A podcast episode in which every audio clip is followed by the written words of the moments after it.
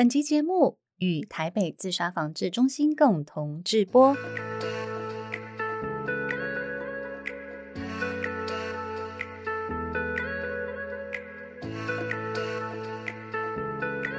这一集的主题呢，我要跟大家聊的是从实事看心理，压力大到想自杀，我们该注意的是什么呢？呃，我相信，呃，最近大家应该多少都有听到一些跟自杀有关的新闻哈。我们在这里整理的资料啊，在呃大概过年之后呢，有一个台大副教授，他因为升等的压力很大，然后就就是在他的实验室上吊自杀了。听到这样的消息，其实是蛮让人遗憾的。那因为他当时呢，就留下了遗书，表示因为升等的压力实在太大了。那他这个举动基本上引发了学界非常多的讨论。那也有在南部生科学界发文给台大，其实很要求就是重视这个张姓教授他自杀的这件事情哈。他们说，教授不是用来。发顶尖期刊论文的机器，更不该因为没有达标而成为被凌虐的对象。哦，所以从这些讯息里头，可能他在说的是，可能这个张姓副教授他在。呃，就是他的工作场域里头的一些遭遇，可能不是让人太开心的一件事情哈。那他们这个新闻当中也有提到说，其实这个五十岁的张姓副教授，他单身未婚，跟家人同住。那上个礼拜三，好，就是在这个事情发生之前的礼拜三之后，就都没有回家。但是家人都一直以为这个张姓副教授他在实验室里面一直很忙碌，一直到周六的时候有学生找他，才发现已经遗憾发生了。那其实。呃，这个副教授的同事啦，或者学弟妹都认为说，其实这个副教授他的个性相对内向，可是他的他的研究其实是非常非常的认真。然后在升任副教授之后，很多年都没有办法继续升教授，然后发表论文期刊又不是太顺利，然后身体又出了健康的状况，就导致成为压垮骆驼的最后一根稻草。哈，那我想其实想要透过这样子一个新闻，让大家来重新思考。其实有非常多人都会认为说，到底为什么？就像是这个副教授，其实说真的，他在社会地位上也好，可能在经济上也好，相对于非常多人而言，他可能是比较不虞匮乏的。也有很多人会觉得。哦，自己的生活并不如这样子的教授的人生来的顺遂，好、哦、或来的轻松。那为什么这个教授他选择要结束他自己的生命呢？好、哦，所以我相信有很多人对这样自杀的事件，其实都有各自不同的看法。那我就想要透过这样子的一个实事，来让大家去理解。究竟自杀这件事情是怎么样成为这些痛苦的人们他们解决的方式？还记得我在以前呃在修危机处理课哈，其实跟自杀有关这个课题哈，其实是在我们危机处理课当中呃老师教会我们的哈。那时候其实因为这个危机处理课，我们也必须要去采访很多资深的咨商心理师，想要去了解他们接到这种很危机的个案。因为为什么我们要把它称之为危机个案？就是代表是他生命随时都有危机啊，他的情绪啦或整个状。状态是非常的强烈的不稳定，然后自杀很有可能就会是他们下一步采取的行动哦。那这时候其实老师他就讲到一个非常重要的观点，让我们深深的牢记，因为你知道我们我们就是助人工作者，我们都会觉得我们有义务要保住他的生命，我们有义务要让他继续可以活下去，对不对？好，可是。其实这时候，如果你去跟他说：“哦，不要就是这样想不开，而且生命很宝贵啊。”哦，其实你知道，大部分会有自杀想法、自杀意念，甚至有自杀企图的人，他们想要结束的不是生命，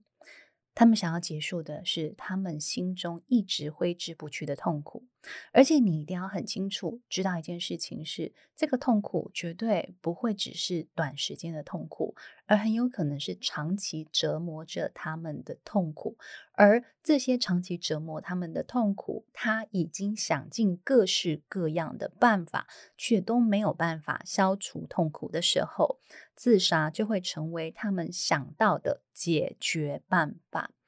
所以我还印象很深刻，那时候老师就告诉我们，他们他就跟我讲说，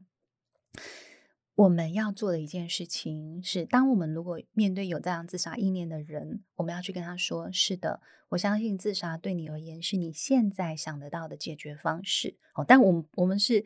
理解他，好，我们不是赞同他，好，所以如果你真的身边有这样子的人，说真的啦，你你要去做 这这样的事情，我觉得对你来说太沉重、太有负担了，因为每一个有自杀企图的人。他最重要的是，他需要有一整个系统来帮助他。他绝对不是你单独一个人，你就是我们说螳臂挡车哦，不是让你就是小小的手臂去挡一大台车子要往你这边冲撞过来哈。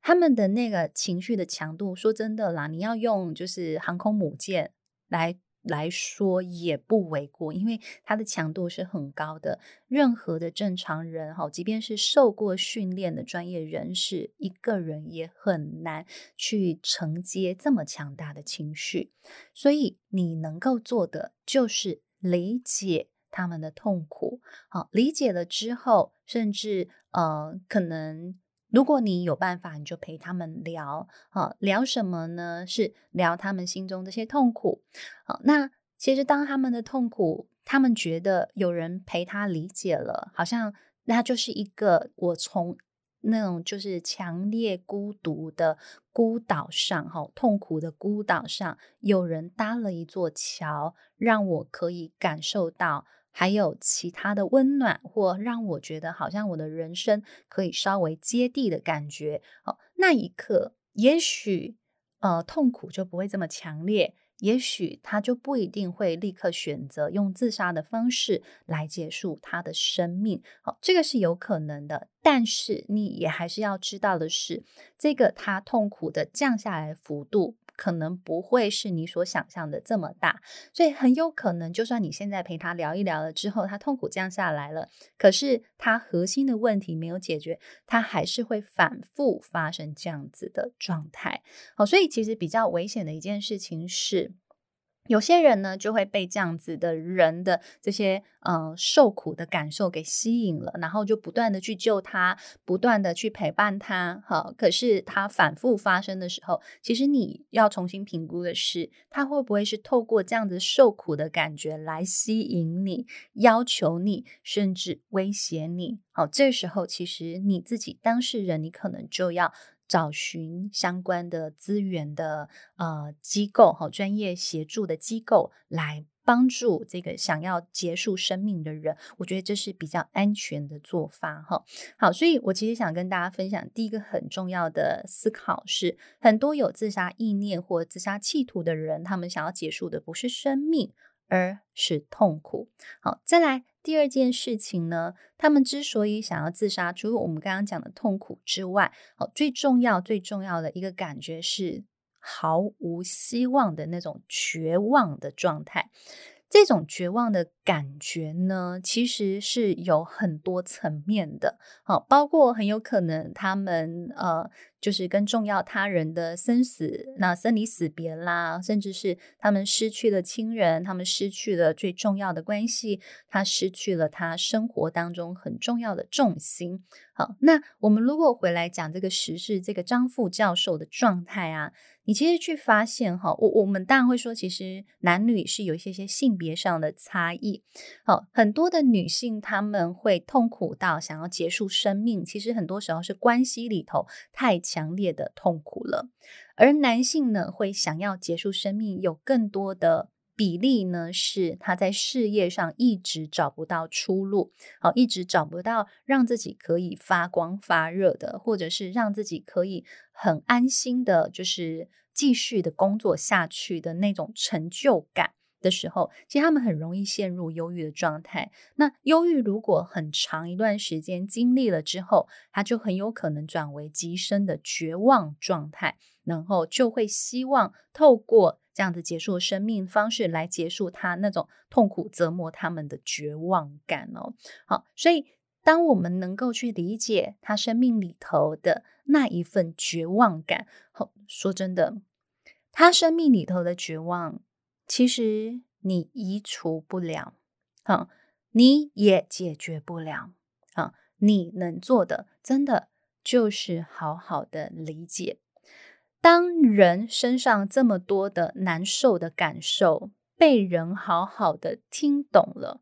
其实这些人他们自然而然在释放这一些痛苦的讯息、痛苦的情绪之后，被理解了之后。他们会重新感受到生命的希望，甚至他们会重新感受到我自我内在对自己的力量感。好，如果我痛苦消除了，我会重新有一些理性跟分析的脑袋可以回来，我会去看见哦，其实我还是有办法去处理我生活当中的事情。所以，其实有时候我们更要去。相信一件事情是，其实每一个人都有办法成为他们生命里的问题解决者，哈，就是每个人就是自己的 问题解决的专家，这样子的概念，哈。如果你有这样子的相信之后，你就要去知道是他们现在解决不了问题呢，通常是他们被某一些情绪困住了，而这些情绪呢，如果被好好的支持跟理解之后，其实问题就不会这么严重。好，有机会是这样子。好，可是如果他是反复自杀，哦，Hello，我们还是请专业的人来协助，会是比较适合的。好，那再来我们去看哦。其实我之前呢，印象很深刻。我之前到某一个公家机关去演讲的时候，因为他们那个公家机关刚好那一段时间，他们内部有同仁，就是呃有想要自杀，好，其实已经就是在他们的宿舍里头有采取那个自杀上吊的那一些呃那个样子都已经弄出来了哈。可是你知道？这样子的公家机关，他们就请心理师去里面演讲的时候，他们一直用“自伤”这个词汇来说这一个同仁的行为。我就说，你们不能用自伤哦，你们一定要用自杀，这是完全两码子不同的事情。然后他们因为因为你知道公家机关他们有一定的制式流程，他们就说不行，上级的长官就是。坚决不可以用“自杀”这两个词，所以他们只能说如何预防自伤。然后我就听一听，我还是告诉他们这两个词汇最大的不同。好，不同在哪里？好，不同是这背后的动机是完全完全不一样的。好，自伤哈，就是你会拿刀割自己，或呃，甚至是呃，就是。打自己，然后甚至让自己身体受伤等等，这样子自我伤害的行为呢，它是为了要获得控制感，甚至转移我心中痛苦的感觉的一种强烈的伤害手法。好，可是很多人在。自伤的过程当中，他重新找到了一个他有办法活下去的能量或动力。当然，我们也会说，自伤还是有一些人，他们是想要吸引别人的注意力。好，不过更多的是自伤的人，他是很想要活下来的。他是不希望自己被心里的痛苦的感受给淹没，所以透过身体痛苦的感觉，让自己释放一点痛苦的能量，然后感觉到自己是有存在的哦。可是自杀是完全不同的，自杀是想要透过自杀这个行为解决他的痛苦，他甚至觉得自己是个麻烦，他甚至觉得自己不应该存在这个世界上，他甚至找不到自己存在的意义，所以。会进到，就是通常自伤的人比较不会进到自杀的状态里。好，可是自杀的人已经有这样的意念跟想法的时候，他接下来还是会有很高的可能性会采取自杀的手段。好，所以这是第三个我想提醒大家的，自伤跟自杀是完全完全不同的。所以最重要的，好，我们要能够去理解他们的痛苦，而不是去否认他们痛苦的存在。我们要有这样子的观点，然后去理解跟支持他们。也就是说，其实他们现在很需要的，真的就是有人能够搭一座桥，吼，让他呃去去来到他们的心里头，然后让他们感觉自己真的被理解，自己的人生在一种水深火热的状态当中。即便很多人就会觉得说，你到底哪里水深火热啊？啊，你也没欠债啊，你也没跑路啊，你也没什么什么啊，你还是有一个稳定的工作啊。有些人其实就会这样子的感觉，可是有些人就是没有办法理解他们的水深火热。可是当你越不理解他们的水深火热，就变成是他已经在一个痛苦的孤岛上，你还把他硬生生的往就是。谷底推下去，好，所以他他们就会更感觉到自己的孤立无援，更感受到自己的痛苦不被理解的更深层的痛苦，就好几个阶段了哈。所以在理解了之后，陪他找到这个痛苦的来源，甚至去降低的。降低他们的痛苦来源，提高他们的支持度，好，让他知道，其实身边有人是可以理解他，好，身边有人知道他并不是无病呻吟的时候，那么他这样子自杀的风险其实就有机会。大幅的下降了哈，所以希望制作这一集 Podcast 的节目啊，我觉得最重要的是想要呃，就是台北自杀防治中心呢，想要呼吁大家，你要能够透过觉察、询问、倾听、求援，好，四个步骤，成为亲友跟自己的自杀防治的守门人哦。如果你有心理的压力或情绪的困扰，都可以拨打一九二五安心专线，也就是依旧爱我，提供二十四小时免付费的心理咨询服务哦。好的，我想这一集 Podcast 节目，我就是希望大家能够好好的理解什么是自杀，那什么是自伤哦，那。何以这些人会有自杀的意念跟自杀的企图？也希望这一集的内容可以帮助到大家，也希望你们都可以成为自杀防治的守门人哦。谢谢大家的收听，我们下次见喽，拜拜。